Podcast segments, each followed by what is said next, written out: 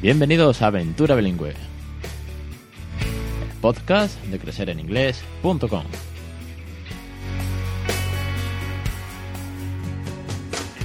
Capítulo 25 del 17 de noviembre de 2016. Muy buenas, mi nombre es Alex Perdel y esto es Aventura Bilingüe, un podcast sobre bilingüismo para aquellos que no somos precisamente bilingües.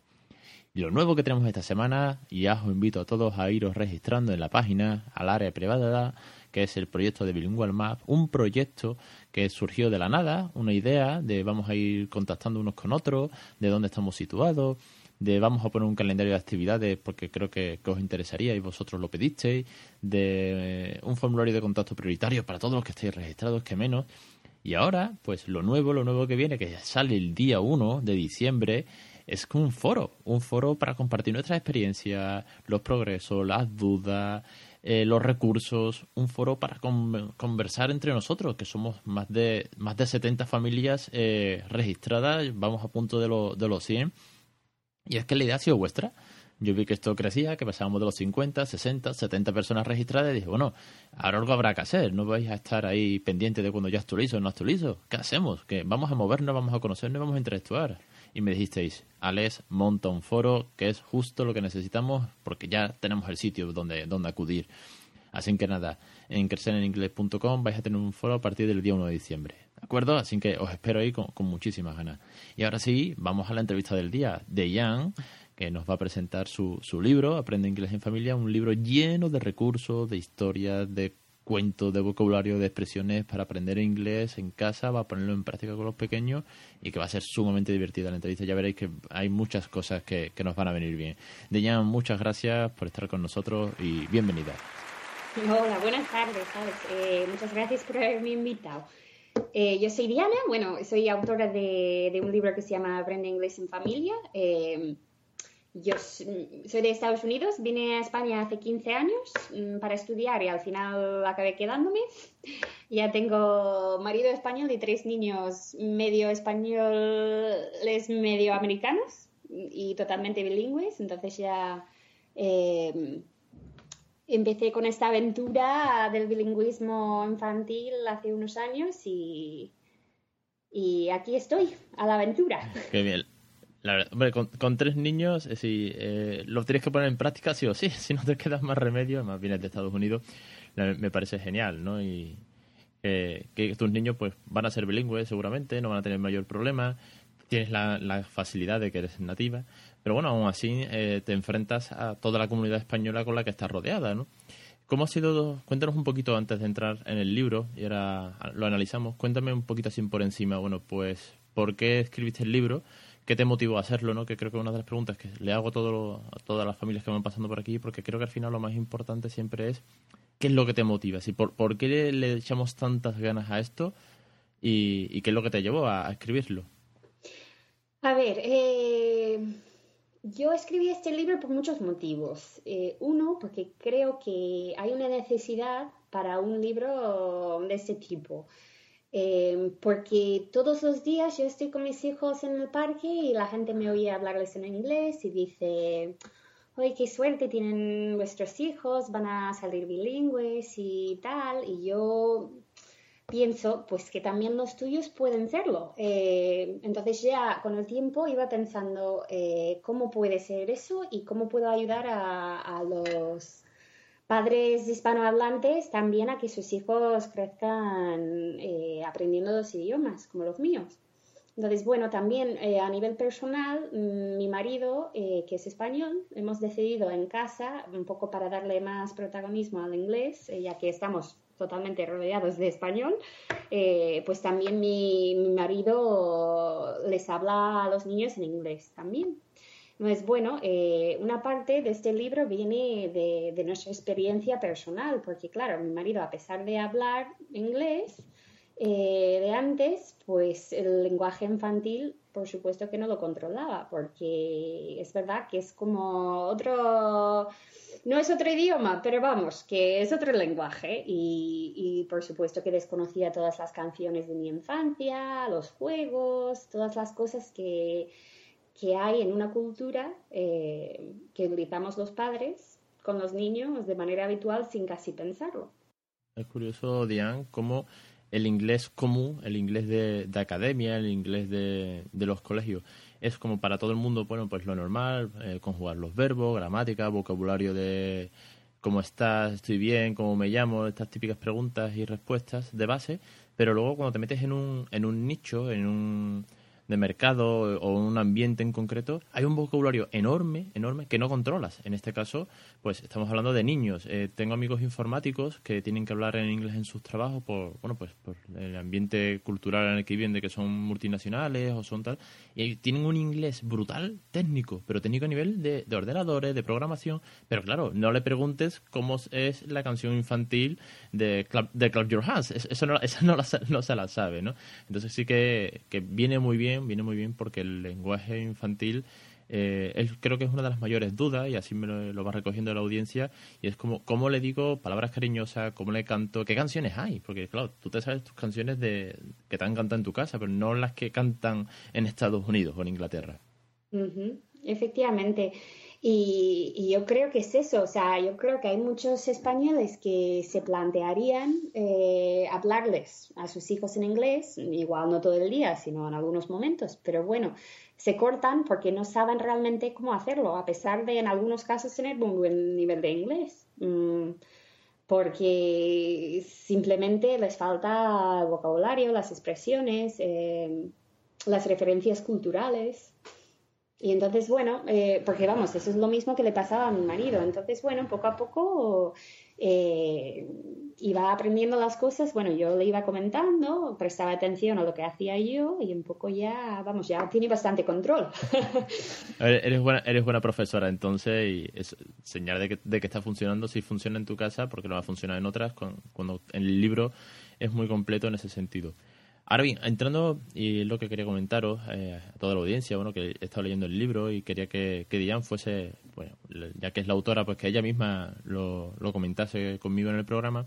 Tienes una primera parte donde es muy más teórica de por qué bilingüismo, ventajas y tal, que está muy bien, porque bueno, eh, no deja de ser cultural, no deja de ser interesante, además con, como tú bien has dicho, con todo tu, con toda tu experiencia, si no es no es como el que escribe un libro y no tiene ni idea de por qué. Y hay autores en general, no hablo de bilingüismo, sino que bueno, que parece que está escrito eh, sacado de la Wikipedia. En este sentido, está escrito con cariño y con tu, con toda tu experiencia de fondo. Pero aparte, luego en la segunda parte del libro, o, casi todas las dos terceras partes del libro, es muy práctico. Y eso es una parte que me ha gustado mucho. ¿Sí? ¿Cómo, eh, aparte de leértelo de pe a pa, de, principio a fin, ¿cómo recomiendas eh, utilizar el libro a una familia eh, no nativa que quiere emprender la aventura de que sus hijos sean bilingües? A ver, em, por supuesto que nos gustaría a todos tener todo el tiempo del mundo para leer los libros de Pepa, pero la realidad es que en muchos casos em, eso no es así. Entonces yo entiendo que eh, el libro puede irse leyendo poco a poco pero a la hora de poner en práctica un plan de bilingüismo familiar, como lo llamo, eh, yo creo que lo que hay que hacer es un poco tirarse a la piscina.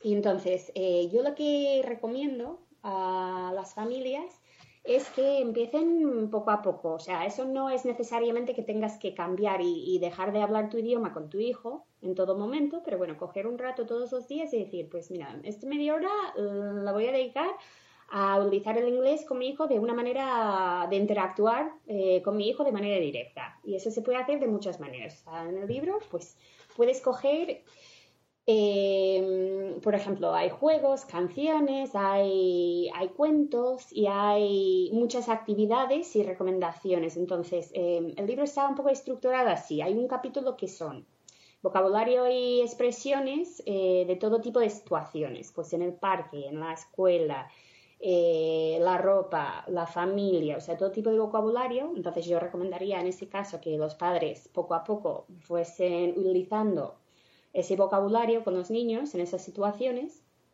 Eh, pero no solo que se quede en eso, sino que en cada capítulo, pues el de las canciones y rimas, por ejemplo, está dividido por edades y juegos. O sea, si tú tienes un bebé de 6 meses, pues te vas a la sección de los niños de 0 a 18 meses y ves que hay juegos que se pueden hacer con los niños que son muy sencillos, eh, rimas, cosas así, y, y, utilizando el libro como guion, eh, empezar a poco a poco a hablar con los niños en inglés. Hay una parte que me ha gustado mucho, como bien dice, está muy bien estructurado y es muy, muy práctico, tiene un vocabulario muy extenso, pero lo que más me ha gustado es la parte práctica, por ejemplo, eh, cuentos.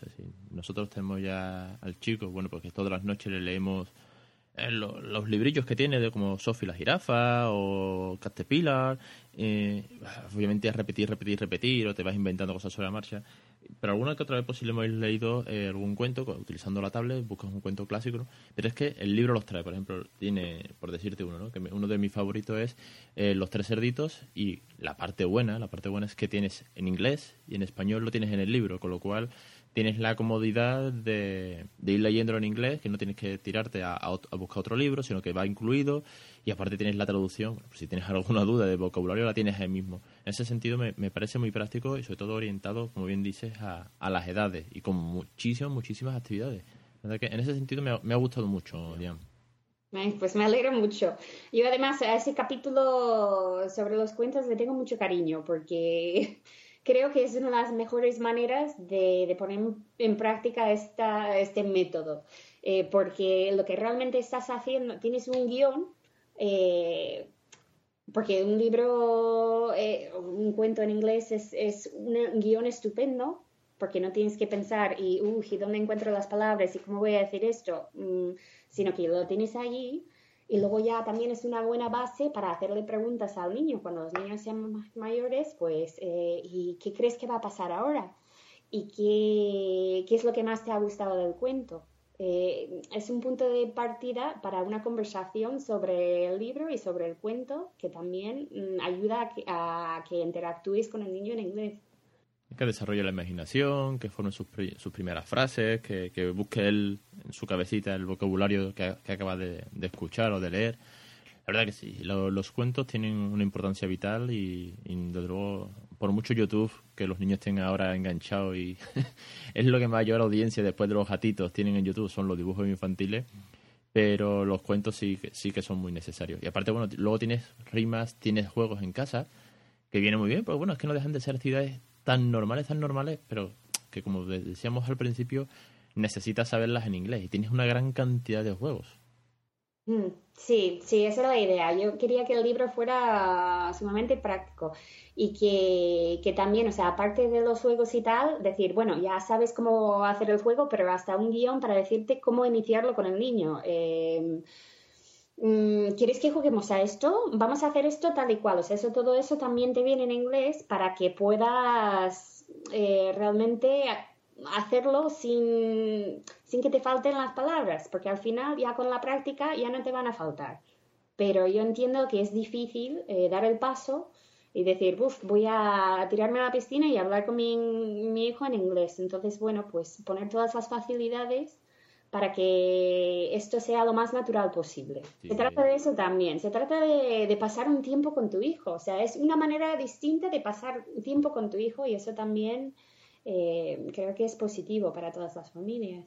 No deja de ser algo natural, pero en otra lengua que nos va a costar al principio, a todos nos cuesta, ¿eh? y, yo el primero que estoy emprendiendo esta aventura, pero sí, sí que no, no es fácil en un principio y la práctica hace que te salgan palabras, expresiones que que no tenías pensadas hacerlas en inglés, sino que vas, el día a día es lo que te va animando. Y luego, si tienes un recurso eh, como este para consultar dudas, eh, las tienes en, pues yo tengo el libro, pues todos los, los, libros que voy pillando de esto o lo que voy leyendo, pues lo tengo en una mesa. ¿Por qué? Pues porque cuando necesito consultar algo, no lo voy a tener en la estantería que no llego, sino que lo tengo cerca. ¿Por qué? Porque es un libro de consulta, aunque te lo puedas leer entero, pero al final es un...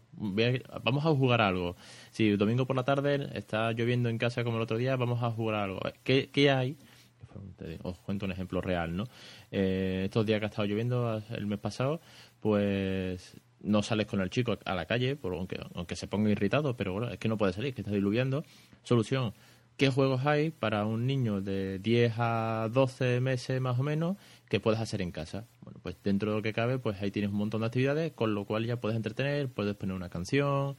La verdad que sí, que es, es sumamente práctico y creo que es lo que, aunque ya lo he resaltado, pero creo que es la parte más importante, que no es teórico, no es un no es un libro sobre la lingüista y tal, sino que es un juego, es un libro para jugar precisamente. Diane, eh, con todo tu bagaje y habrás conocido a, otras familias y, eh, bueno, al final eres como evangelizadora del bilingüismo en España, viniendo de Estados Unidos. ¿Qué consejos, eh, o, más que consejos, manda, quiero que mandes un mensaje de positivo a aquellos que o bien que están empezando y tienen sus dudas, que somos muchos, y yo el primero, porque hay días que te vienes abajo y dices tú, madre mía, esto no sale adelante, o aquellos que están a punto de empezar, hay alguna madre que me ha escrito, oye, estoy embarazada, eh, mi niño, mi niña nace dentro de X meses, debo, empezar ya. No, sí, quiero que mandes un mensaje positivo porque creo que, al final eh, los que están consiguiendo esto son los que tienen que animar a otros. Mm, claro. Yo eh, el mensaje que mandaría es que, a ver, hay que tomar las cosas con calma y disfrutarlo todo. O sea, esto es una manera distinta de disfrutar con tu hijo.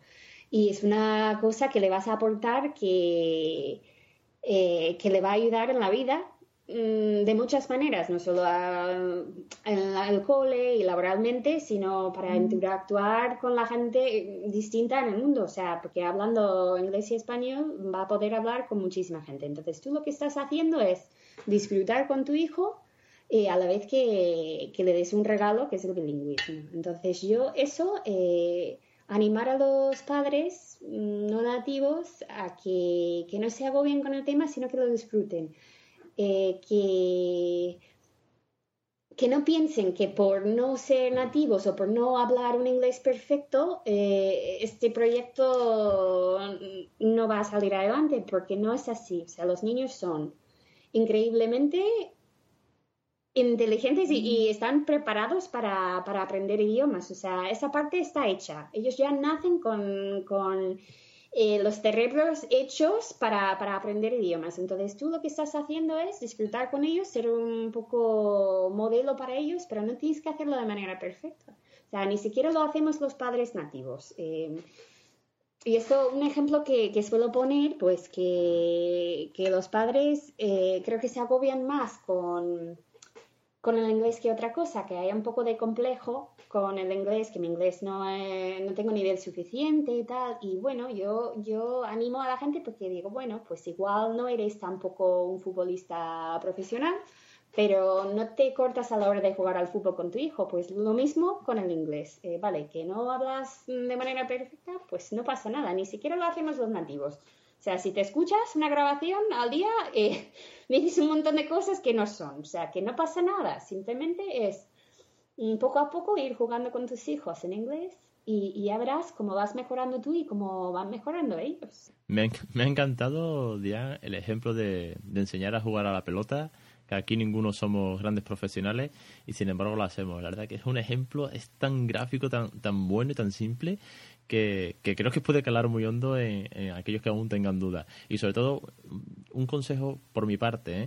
a la hora de perder el miedo a hablar en inglés y tal, es, eh, si estás jugando con un niño, sé tú un niño y vuélvete un poco payaso. Al final la parte divertida es que es, tu hijo. Si no te vas a poner a hablarle en inglés sumamente serio. Esto no es una obra de teatro de Shakespeare. Hay que ser payaso y con los niños hay que ser divertido.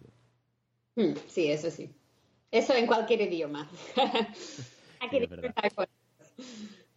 Diane, pues muchísimas gracias por, haber querido participar, por mandarme el libro, tanto gracias a ti como a la editorial. Eh, en cuanto os pegué un toque, pues me mandasteis el libro sobre la marcha y, oye, muy, muy, muy agradecido, eh, yo encantado, muy útil, lo digo de nuevo. Os pondré a todos, bueno, pues como siempre en el post que acompaña el programa, en el blog, voy a poner el enlace para que lo podáis conseguir desde Amazon, por ejemplo bueno, yo siempre pongo enlaces a Amazon porque como poco más, que soy cliente número de Amazon, con esto de que te lo envían a casa, siempre lo pongo. Pero bueno, que lo tenéis en librerías y, y Diane, sobre todo, muchísimas gracias por, por estar aquí con nosotros hoy. Pues muchas gracias a ti y nada, cualquier cosa eh, me podéis encontrar. Eh, yo encantada de atender a las preguntas, las dudas de todos. Sí, pondremos, pondremos también tu enlace a Twitter y donde tú quieras, que, al que quiera contactar contigo directamente, pues que te pregunte, que seguro que estás ahí. Muchísimas gracias, Diane. Nada, muchísimas gracias a ti. Ya está aquí el programa de hoy y nada más. La verdad es que se me ha pasado volando y mira que, hemos hecho un buen rato, bueno, pues conociendo el libro, conociendo de Jan, su, propia aventura, bueno, en España y cómo, cómo con su libro pues vamos a tener un montón de recursos. Así que nada, os espero como siempre cada jueves a las 1 y 5 y el día uno sobre todo en la, inauguración del foro para familias no nativas criando bilingüe. La verdad que es un proyecto que le tengo mucho cariño porque ha sido idea vuestra. Os espero, como siempre, en Aventura Bilingüe, el podcast de crecereninglés.com.